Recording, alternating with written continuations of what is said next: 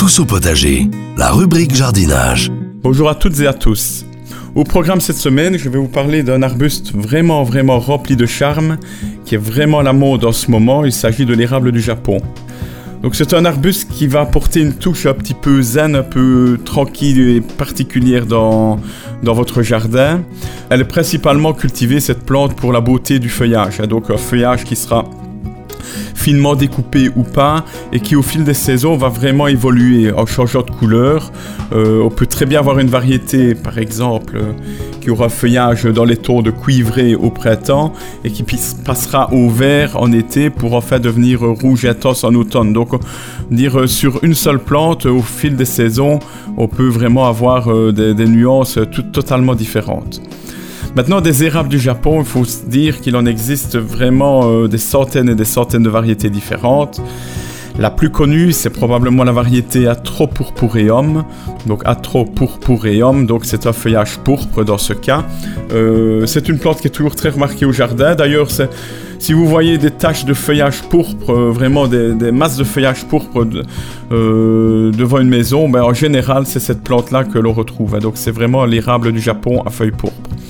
Son feuillage, il vire au rouge vraiment intense dès le mois de septembre et c'est à ce moment-là qu'il sera vraiment le, plus remarqué et le plus beau. Euh, à un point tel qu'à une certaine distance, on a presque l'impression que les feuilles se sont transformées en fleurs. À côté de son feuillage, on peut bien évidemment souligner le port de la plante.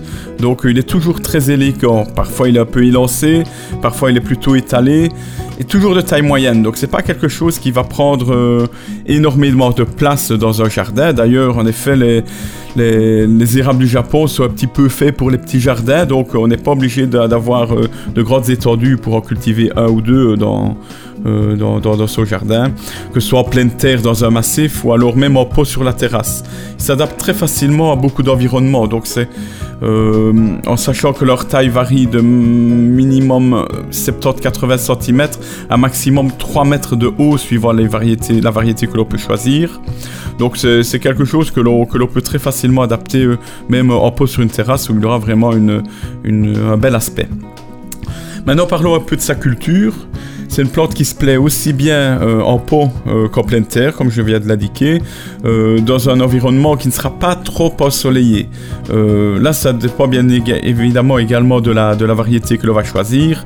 Par exemple, les variétés qui auront un feuillage plus clair, dans les tons de vert clair ou de doré, je peux notamment citer une variété connue, c'est la variété Orange Dream, qui sera, elle, vraiment orange vif au printemps et à l'automne, et vert clair entre les deux, donc durant l'été eh bien cette variété-là ne supporte pas du tout le soleil. Donc c'est vraiment une variété qui est faite pour l'ombre. Euh, et c'est à cet endroit-là que le feuillage sera le plus beau et que son feuillage euh, sera le plus coloré également. Idem pour les variétés à feuillage très fin. Euh, il ne supporte pas trop les, endroits trop chauds trop ensoleillés, car le feuillage très découpé pourra très facilement s'abîmer, on va dire, lorsqu'il aura les rayons du soleil qui seront trop forts. Par contre, les variétés à feuillage pourpre, dont notre fameux Atropurpureum dont j'ai parlé juste ici avant, il accepte aussi bien les situations ensoleillées que les situations euh, ombrées. Donc là, je vais dire qu'il n'y a pas de problème, euh, il, va un petit peu dans toutes les situations. Maintenant, pour ce qui est de la plantation, de la plante. Si c'est en pleine terre, il ne faudra pas hésiter à faire une très très grosse poche de plantation. Donc euh, soignez un petit peu votre, votre moment, votre moment de plantation, car euh, c'est important pour la réussite de la plante plus tard. Donc on va faire un trou au moins de 3 à 4 fois la taille du pot dans laquelle euh, vous avez euh, acheté votre plante. Et cette poche de plantation, on va la remplir d'un mélange qui sera composé d'un tiers terre de votre jardin, donc la terre que vous venez de retirer du trou, un, tiers terre de bruyère, donc ce sera une terre, euh, un terreau qui sera un petit peu plus acide, et un tiers de lave volcanique ou de sable des rivières. le sable de rivière, il sera là pour alléger le substrat et pour apporter un beau drainage.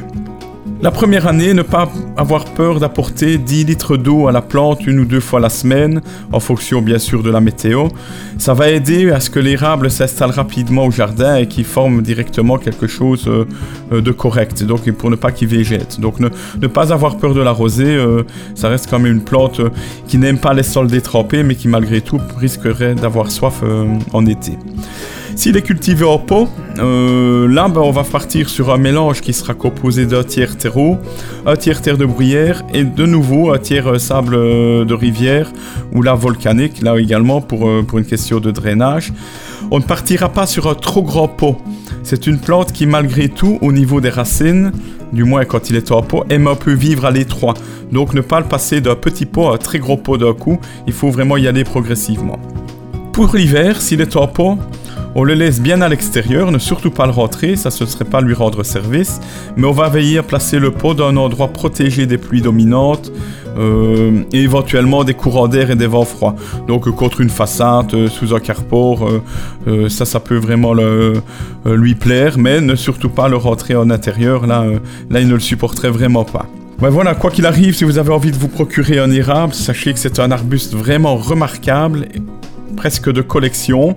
Ils sont tous différents les uns des autres, que ce soit au niveau des variétés, mais également au niveau de la forme de la plante. Donc il faut vraiment essayer de le choisir euh, pour la beauté du port, pour la beauté de son feuillage.